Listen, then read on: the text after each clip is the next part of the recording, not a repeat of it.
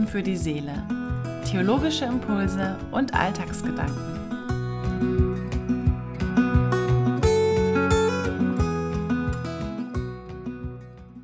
Herzlich willkommen und schön, dass du reinhörst.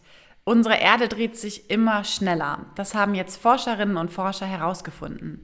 Normalerweise benötigt unsere Erde ja 24 Stunden für eine Umdrehung. Das sind genau 86.400 Sekunden. Und diese Erdrotation bestimmt ja unsere Tageslänge. Doch diese ist jetzt nicht immer exakt gleich, denn zum Beispiel durch Einflüsse wie die Eisschmelze oder auch durch Gezeitenkräfte kann die Tageslänge verkürzt oder verlängert werden. Und seit der Zeit der Dinosaurier sind unsere Tage konstant immer und immer länger geworden, zwar immer nur Millisekunden, aber bis jetzt insgesamt 30 Minuten länger. Und dieser Trend, der hielt bis ins Jahr 2016 an. Und jetzt kippt das Ganze. Das heißt, wir verlieren jetzt Zeit. Die Erde dreht sich schneller. Im letzten Jahr, am 19. Juli, war der kürzeste je gemessene Tag. Und äh, dieser Sommertag letztes Jahr, der war nicht 24 Stunden lang, sondern 1,46 Millisekunden kürzer. Und auch das klingt jetzt nicht wirklich viel, aber auch das summiert sich natürlich. Das heißt, zum ersten Mal in der Geschichte verlieren wir Zeit. Und ähm, wer weiß, vielleicht in ein paar Jahren gibt es dann erstmals eine Zeit, die es nicht gibt. Also eine Nullzeit, eine, eine ausgefallene Sekunde, die, naja, die irgendwie ins Nichts führt. Ich finde das eine ganz, ganz äh, irgendwie skurrile, aber auch, ja, spannende Vorstellung. In der Bibel wird Zeit immer der Ewigkeit gegenübergestellt. Also unsere menschliche Zeit ist umgeben von der göttlichen Ewigkeit. Und ich stelle mir das vor wie so eine Luftblase, die umschlossen ist im Meer. Gott steht außerhalb der Zeit und das war er immer und das wird er auch immer sein. Gott ist der Ewige.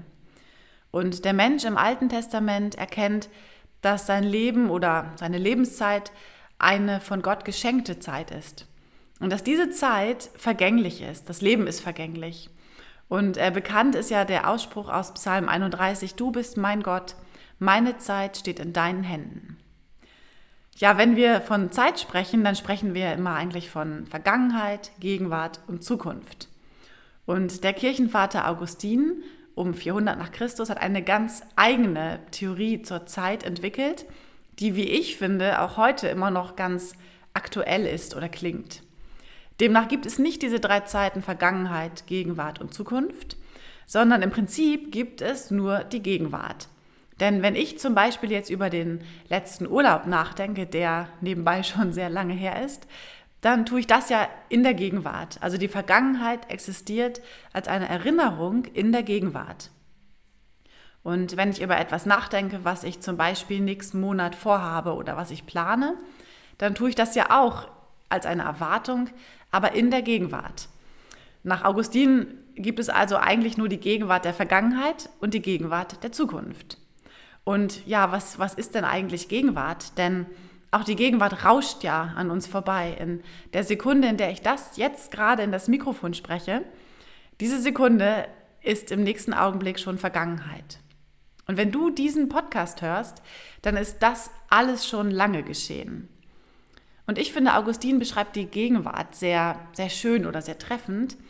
Ähm, er schreibt, die Gegenwart ist ein Moment, der aus der Zukunft in die Vergangenheit an unserem Geist vorüberzieht. Und wenn die Gegenwart immer gegenwärtig wäre und nicht in die Vergangenheit überginge, dann wäre sie ja keine Gegenwart, dann wäre sie keine Zeit mehr, dann wäre sie Ewigkeit. Ich wünsche dir, dass du deine Zeit, die so unendlich kostbar ist, nutzt. Und ich wünsche dir, dass du mit deinen Gedanken nicht zu stark immer in der Vergangenheit oder in der Zukunft bist, sondern hier, im Hier und Jetzt, in diesem Augenblick, der so nie wieder kommt.